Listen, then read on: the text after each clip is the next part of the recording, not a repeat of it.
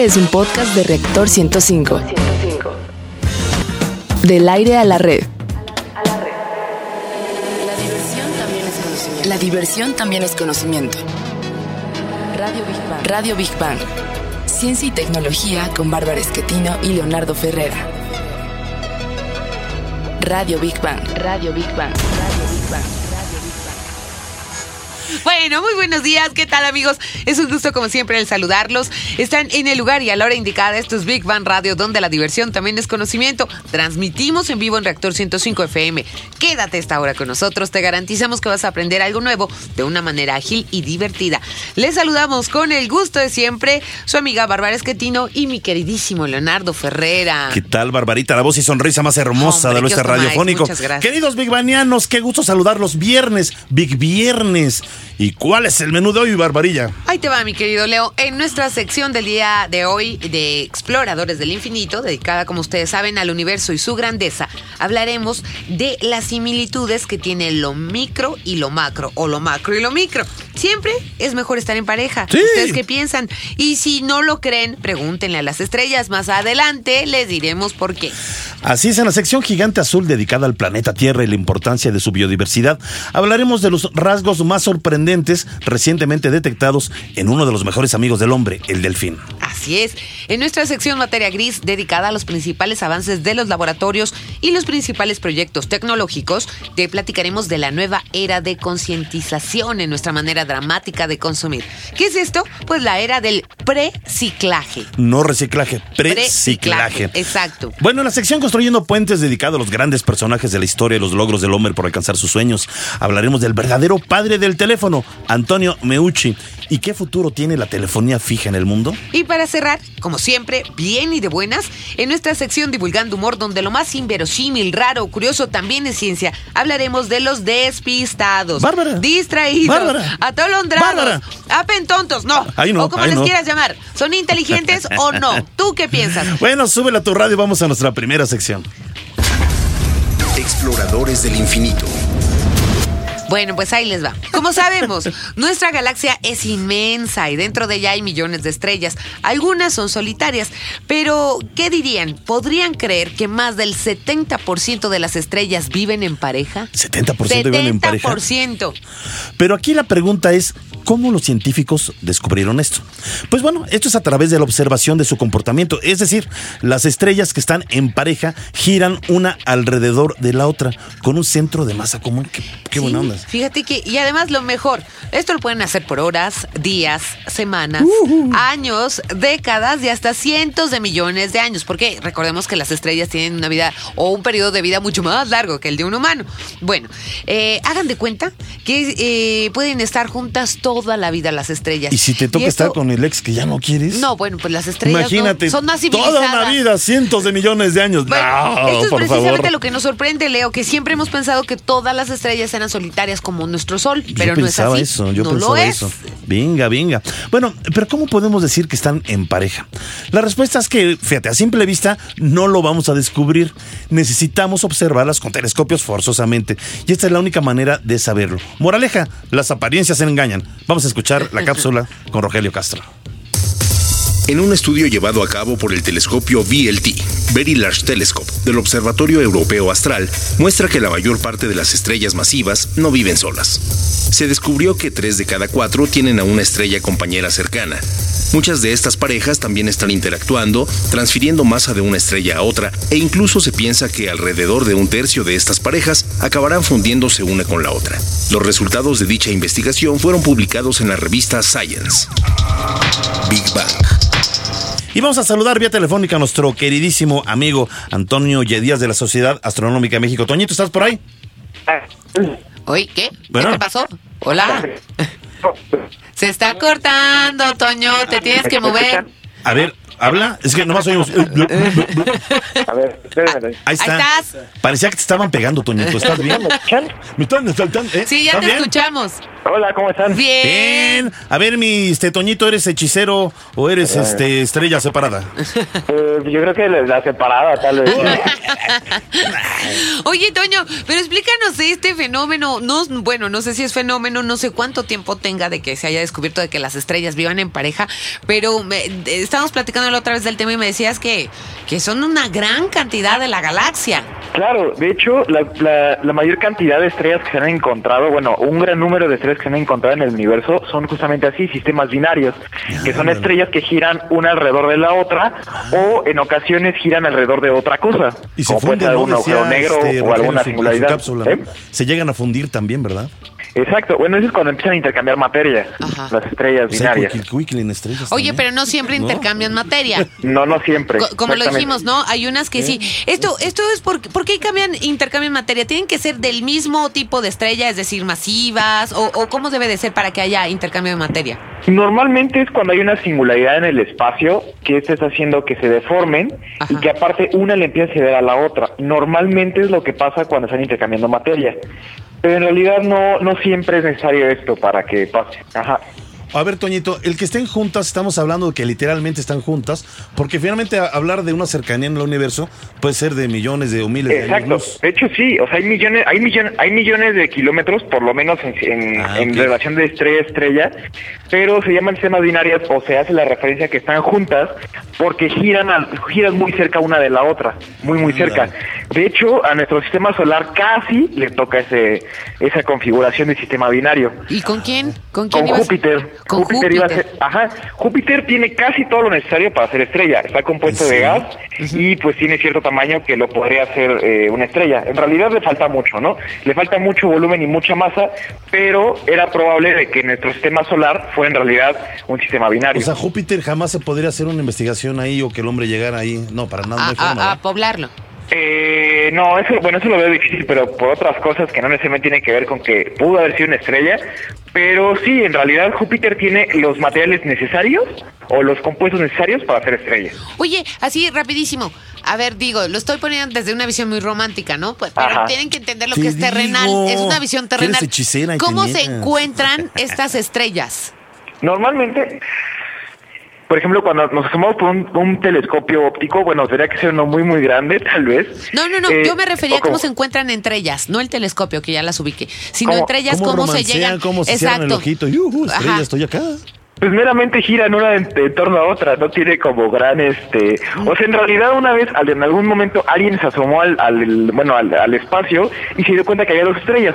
Y con la y con la observación eh, periódica de esas dos estrellas se daban cuenta de que estaban girando muy cerca una de la otra y llegaron a la conclusión de que estaban girando alrededor una de la otra. Oye, que es el caso de de, Sirio. eh, perdón, antes de, de concluir, este, ¿podría eh, darse el caso que nuestro Sol anda- acabe coqueteando con alguna otra estrella? Eh, lo veo un poco difícil, digo, el caso más bien era Júpiter. sí, ya- nuestro Sol ya se quedó solo de por vida. Pobrecito. Sí, y pero- la luna, ¿verdad que no es su novia? eso de que eso pensaba en la antigüedad, pero no, en realidad no. Es más bien es novia de la Tierra. Lo Bueno, sentimos. pues está romántico. Pero Ay, todo el mundo eso. lo queremos. Bueno, no en estos días porque ando uno chamuscado. Pero muchísimas gracias, mi querido Toñito. Y al rato vas a estar de hechicero, vas a ver, ¿eh? Sí, Pronostico que este el cambio climatológico para ti, Toñito, este Ay, 2016 cálmate. será Sí, encontrar otro calor. sol por ahí. Ojalá. Otra estrella. Vas a ver que sí, una estrellita que te va a querer mucho, vas a ver. Sí. Ok. No ande Vale. tristeando. Te queremos, amigo. Besitos, Toño. Gracias Un a. Toño Oye Díaz. Pues vamos a nuestra siguiente sección. Gigante azul.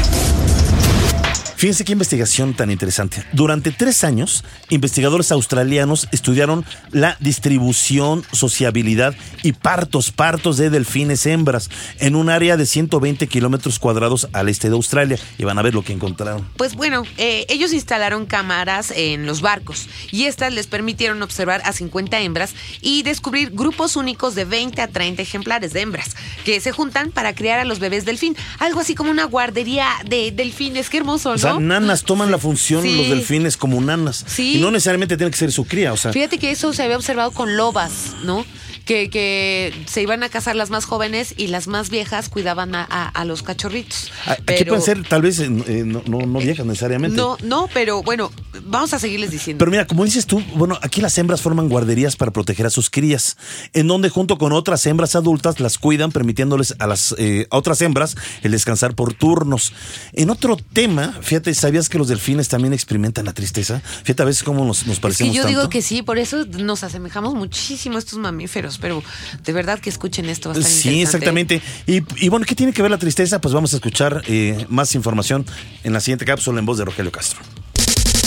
De acuerdo con la organización ambientalista Sea Shepherd Conservation Society, los delfines que son capturados en su hábitat natural y permanecen en delfinarios tienen hasta un 50% más de probabilidades de enfermar e incluso sufrir depresión. Esto ocurre principalmente con la especie de delfines llamados murales, muy populares por su utilización en exhibiciones. Según esta organización, los cetáceos sufren de un alto nivel de estrés, debido a que sus capturas son violentas y son separados de su grupo. Según las estadísticas, el 50% de los delfines atrapados mueren en camino a los delfinarios. Big Bang. Vean qué triste. A mí, no, no, pues de verdad, bueno, es que no lo pensamos, nada más los vemos, ¿no? Ya en. en- Es en- que imagínate el grado de estrés. Sí. Pero vamos a saludar. a Mi querido invitado. Carlos Cristian Cruz de Conavio. ¿Cómo estás, mi querido Carlos? Hola, muy bien, gracias. Nuestro ¿Cómo querido están? amigo biólogo, ya habías estado por acá, nos da mucho gusto estar nuevamente en contacto contigo. Oye, qué interesante este comportamiento de los delfines, pues que pues forman especies como de guarderías y las hembras, pues que cuidan a las crías, ¿no? Eso es muy, muy bonito, ¿no? Sí, bastante interesante. Más que nada es la forma en cómo los delfines este, se juntan en grupos, Ajá. porque llegan, o sea, son grupos desde 6 hasta más de 100 individuos. Oh, Eso es bastante interesante. Incluso tienen su formación en, en el cual las hembras junto con las crías están en el centro Ajá. y en el exterior están los machos y hay un macho líder. Guau, Qué interesante. Qué interesante. Oye, y por ejemplo, los bebés, eh, digo, es que esto yo se lo había, eh, lo había comentado un poquito antes, tal vez me, me hayas escuchado, Carlos, que bueno, en, las- en los lobos también se observa este tipo de comportamientos, o en los leones también, ¿no? Que cuidaban a las crías mientras iban a cazar. Exacto, sí, este es un comportamiento bastante común, más que nada para que haya una mejor alimentación más, y también para protegerlo de posibles depredadores.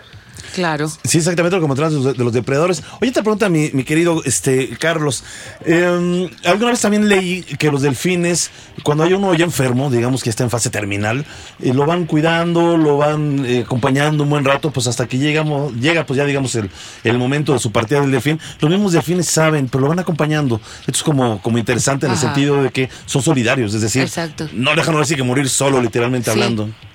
No, eh, incluso este es un comportamiento bastante complejo, porque como dice, sí, este, no, no muere solo, este, evitan que se estrese, evitan que, este, que se sienta triste, porque los delfines, al ser un animal súper sociable, Ajá. es lo que les favorece. Cuando alguien se enferma de su, de su, este, de su grupo, entonces se la pasan acompañándolo todo el tiempo hasta donde sea Qué posible. maravilla, ¿verdad? Qué Oye, una animales. pregunta, Carlos. Está, está hermoso este tema. De verdad que qué bonitos animales.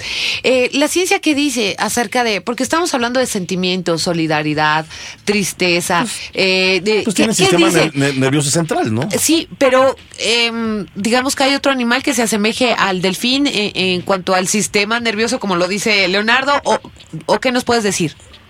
Bueno, el otro animal más o menos parecido serían, bueno, los los monos, ¿no? Los O sea, que tienen mucho emparentamiento con el ser humano. Ajá. Pero el segundo, que es, es el delfín, el más parecido al, al ser humano en, en cuanto a esos este, sentimientos, eh, podríamos decir, este, muy comunes en el ser humano. Claro. Ahora estamos hablando de la protección de delfín a delfín. Sí. Eh, yo- la anécdota que comenté, que a lo mejor la escuchaste, de que nos estuvieron custodiando eh, en, en aguas turbulentas un grupo de delfines que rodearon nuestra lancha en un agua, en, en aguas donde estaban atestadas de tiburones.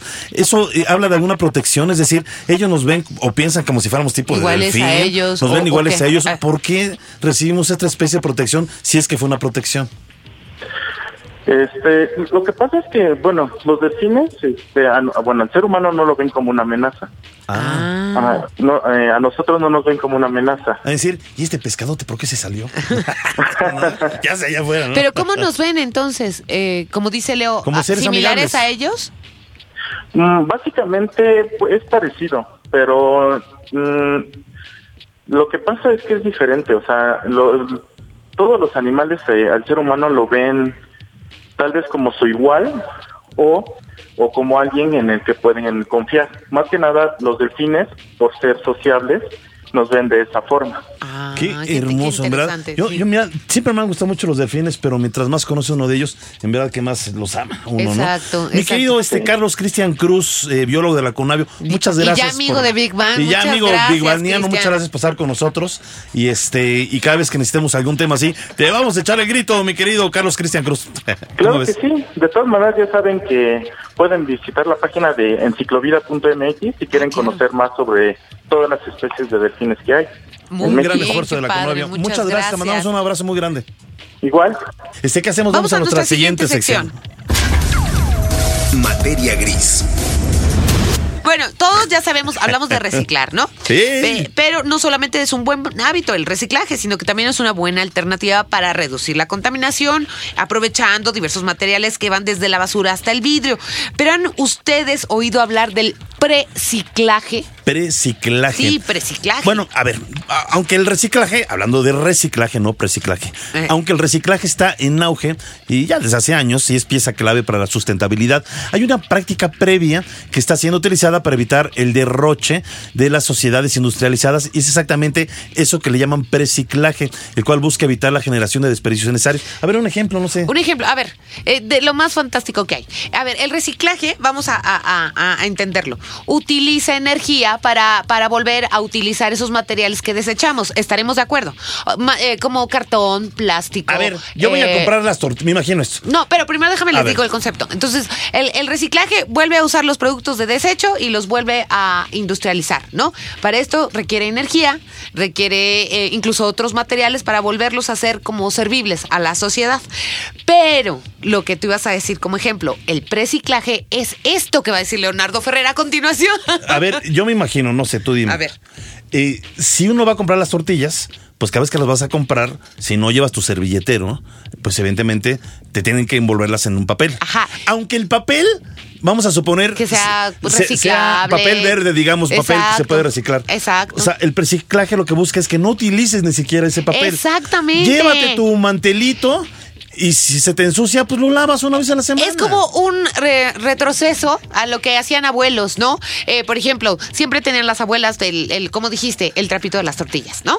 Este, no eh, iban y compraban cosas desechables, sino, por ejemplo, pasaba el de la leche, les dejaba los envases, este, se regresaban ya vacíos, se volvían a limpiar y volvían a regresar los mismos envases con la, no se estaba produciendo más. Este, por ejemplo, eh, compraban en el mercado. Es el mejor ejemplo, los mercados.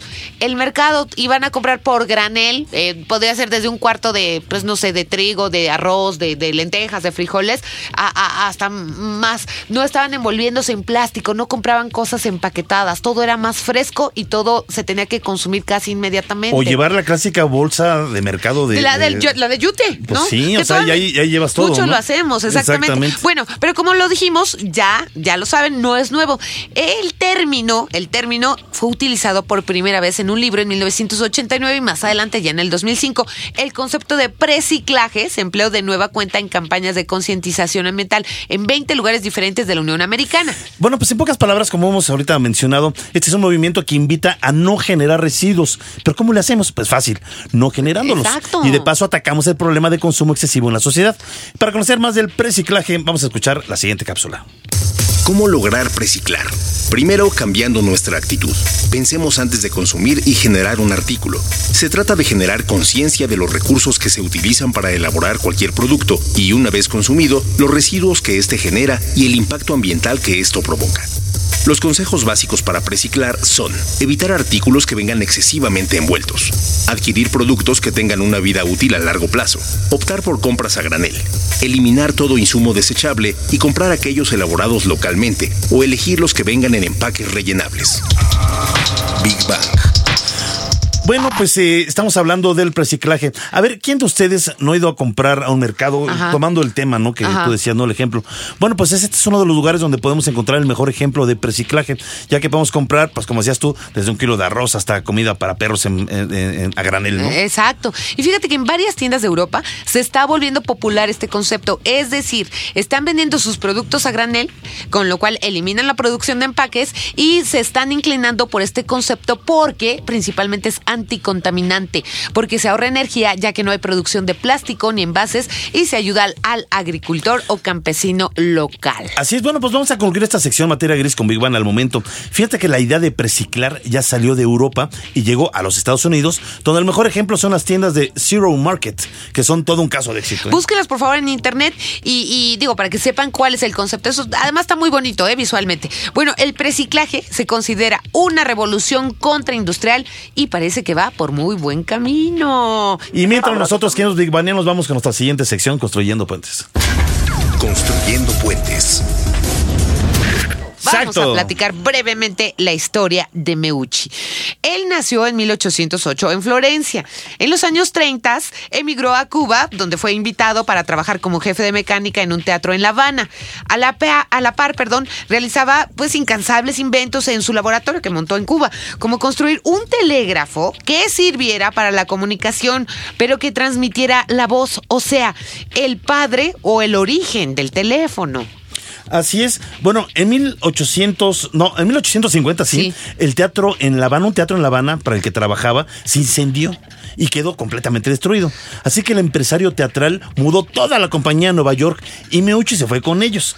Fíjate, a su llegada a Estados Ajá. Unidos montó de nuevo su laboratorio y perfeccionó lo que más adelante conoceríamos como el teléfono. Esto ya en 1871 solicitó la patente de su invento, pero en lugar de llamarse teléfono era, escuchen ustedes, teletrófono. Teletrófono. Teletrófono, así era el nombre original. A lo mejor lo relacionaba del- con su Con el telégrafo, con el telégrafo, por eso le puso teletrófono. Bueno, Órale. el problema radicó en que para conservar la patente tendría que pagar 10 dólares por año.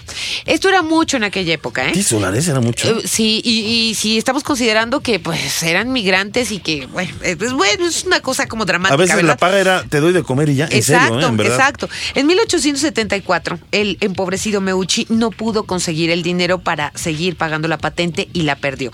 Y es aquí cuando hace su aparición Graham Bell. Vamos a dejar en pausa esta historia tan dramática y vamos a escuchar, entre paréntesis, cuál es el futuro del teléfono. Ya escuchamos el pasado, ahora vamos a saber si tiene futuro la telefonía fija. Según la revista Forbes, la telefonía fija está en agonía. El avance de la telefonía móvil parece encaminar al teléfono fijo al olvido. La apuesta de las empresas que ofrecen este servicio es abaratar los precios y ofrecer múltiples servicios. Sin embargo, empresas como Google apuestan por fortalecer la telefonía fija y acaban de lanzar un producto llamado Fiber Phone, el cual ofrecerá llamada en espera, identificador de llamadas, la opción de transcribir mensajes de voz a texto y recibirlos como mensajes en tu celular y múltiples opciones más. Parece que al final del día no es mala opción tener un teléfono fijo, pero Google busca que sea un teléfono tecnológicamente avanzado. Big Bang. Está pensando en, en- bueno, ya hemos hablado muchas veces de, de- de Tesla Sí. y de Meucci, pues dos eh, eh, genios Sí. incomprendidos o más bien abandonados tal vez en, en que, su época, que de verdad no que fueron reconocidos en su crueles, momento. ¿no? Los eh, Y, de- y murieron pues en condiciones muy adversas. No, ellos no crueles. La- la- la- los que podían el haber eh, impulsado otro tipo de sociedad, pues los aplastaron. Es o sea, la verdad. me hace pensar que realmente quien tenía el recurso económico. Exacto, lo que estoy eh, pues y diciendo. sencillamente eh, eh, metía dinero y a lo mejor ni siquiera. Y- y- ni era un gran inventor, o mejor ni siquiera no, inventor. no, No lo sé. Exactamente. Y bueno, pues terminemos con la historia de Meucci, Leo. Así, para terminar con la historia de Meucci, en 1876, Graham Bell patentó un aparato idéntico al de él. Solo acá la diferencia que este lo llamó teléfono. Aunque Meucci reclamó sus derechos en los tribunales, nunca se le hizo justicia y como mencionábamos, murió pobre y sin que nadie reconociera su aportación en la historia. Y hablando de la justicia, tarde, pero llega, téngalo por seguro. Finalmente, pero muy tarde, el 11 de junio del 2002, el Congreso de los Estados Unidos reconoció a Meucci como el verdadero inventor del teléfono. Pero pues ya ahogado el niño, ¿no? Como dicen, Sí, digo, ya, está bien, qué él bueno, no lo pudo ver, o sea, de verdad, ojalá y ya se empiece a hablar más de Meucci, porque si es una desgracia quien, quien se quemó las pestañas por muchos años, ¿no? Como la historia de Meucci, quien de verdad tenía la, la vocación, el espíritu de innovar, eh, pues haya sido como hecho hecho a un lado de, de esta manera tan fea, tan ingrata, ¿no? A Tesla, afortunadamente, ya lo están reconociendo todos y se está volviendo como un rockstar. Pero ¿no? tiene- Pero, la- otra- no, es la neta, No, de- no, es el rockstar de los científicos, neta del Bueno, planeta. A ver, a ver, pero por ejemplo, eh, pienso en Galileo, en Copérnico, eh, de- de 12 grandes genios que estudiaron pues el universo actual y muchas de sus bases pues se, se- se llevaron ellos al paso sí de eran los años. famosos. No, no, no, no, sí eran famosos. Lo que quiero decir es que en su momento fueron criticados, juzgados, ninguneados, Encarcelados, ¿cuánto tiempo algunos eh, eh, el, asesinados. El Vaticano, ¿no? La Iglesia Católica Sí, pidió perdón. Pero a lo que voy O es, sea, muchos años después se pide perdón, Sí. muchos años después se reconoce su gran aportación, pero ya para qué? Sí. O sea, es decir, esas pobres almas, yo no sé dónde andarán, o sea, pero finalmente ya en vida no pudieron ni disfrutar ni del éxito, ni, ni, ni del reconocimiento del público, ni de los gobiernos, sino que en su momento fueron altamente eh, criticados y Ay, sobajados. ¿no? Finalmente. No, bueno, pues esperemos que a Meucci lo empiecen a mencionar todos. De, de- de eso se trata. A Big Banianos mencionen a Meucci, háganle como justicia en ahora, en esta época. Y, y- y bueno, es una manera de, de darle eh, su valor a Algún los- día dirán, Big One Radio, era el mejor programa, no de. México, del mundo, del mundo. Ah, del mundo Y mundial. acabó Va. ninguneada, Barbarita. Ay, porque Y- yo, y mejor Leo Leonardo también, Ferrera, ¿no? También Carlitos Serrano, Digo Bea, este, Ceci Mazariego, De cierto. Cecilia No, Kuhnen. se siente el amor, se siente el Los reconocimiento. queremos a todos. No, Sí, no, no, y vamos no, a no. construir nuestra sección, ¿te parece, Leo? Sí, vamos a concluir. Bueno, concluimos la sección construyendo puentes con Big Bang al momento.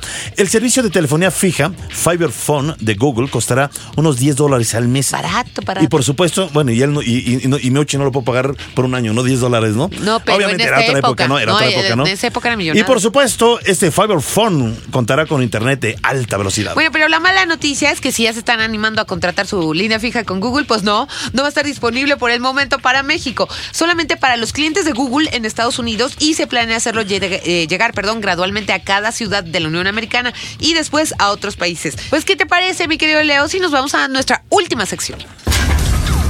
Divulgando humor. A ver, mi querida Barbarita. ¿Qué?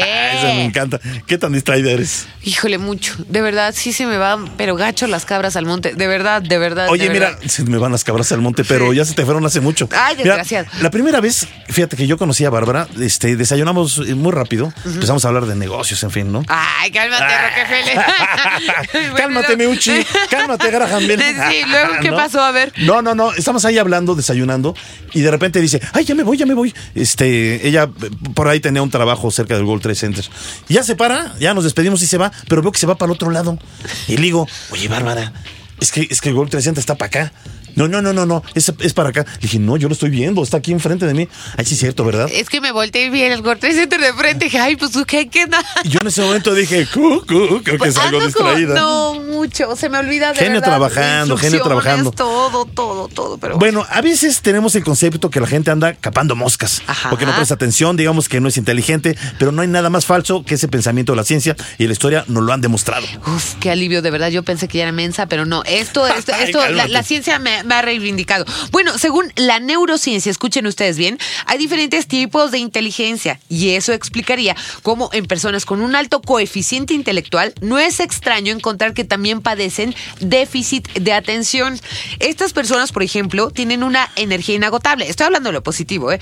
Asocian ideas y tienen conductas significativamente distintas y contradictorias y son muy originales. Oye, a ver, O ¿has oído excéntricos, a- hablar de la teoría del cazador y del granjero? No, Leo, a ver, ¿de bueno, qué se trata? e- Esta fue creada por Tom Hartman, fue un científico y divulgador norteamericano, y en ella nos dice que el trastorno de déficit de atención originalmente fue un modelo que dotaba al cazador de ventajas respecto a los demás individuos de su especie, tales como una energía inagotable, ser un gran explorador, ser un hipervigilante y además rápido para huir o pelear con el enemigo. Ah, ándale, bueno, y esas No, tú eres características. cazador, eres buena para pelear con el No, enemigo, ¿eh? Le habrían resultado. Esto era bi- biológicamente valioso para, para estos individuos, nuestros padres, digamos, ¿no?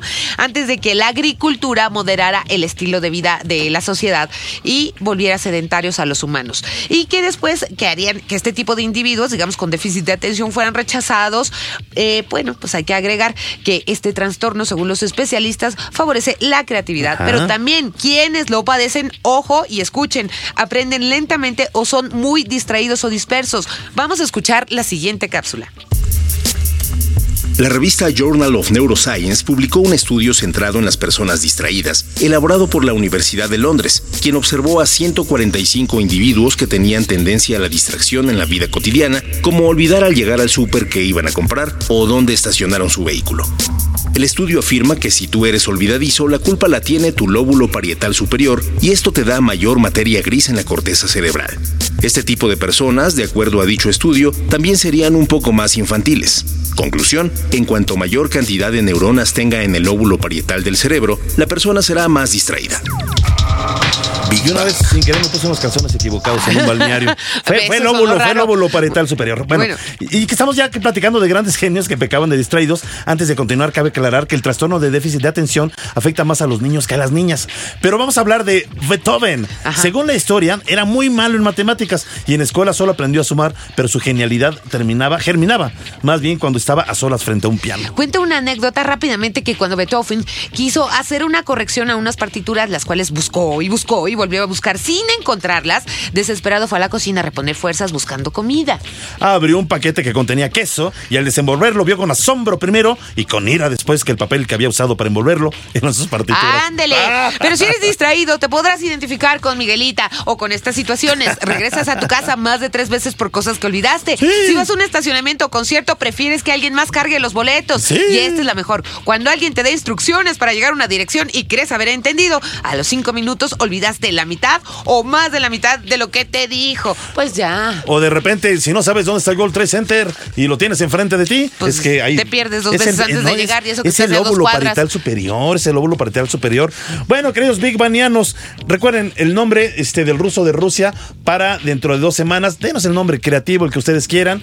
Y pues ya nos vamos. Agradecemos en la producción de controles técnicos. Ahí digo, vean la producción general. Carlos Serrano, Ceci Mazariego asistiendo a la producción en redes sociales, a Gaby Chulín, en la locución de las cápsulas, Rogelio Castro, y a todos nuestros investigadores y científicos que amablemente participan con nosotros en cada emisión. Y recuerden, queridos Big Banianos, sin ustedes este programa tampoco sería posible. Gracias por estar con nosotros. Gracias también a nuestra mascota, el niño Godzilla, y a nuestro corresponsal, el ruso de Rusia. Nos despedimos, Bárbara Esquetino y Leonardo Ferrera. Hasta la próxima semana en punto de las 11 de la mañana. Esto es Big Bang Radio, donde la diversión también es conocimiento. Los, los queremos, amigos. Adiós. Besitos. Sí, nos han distraído como Bárbara.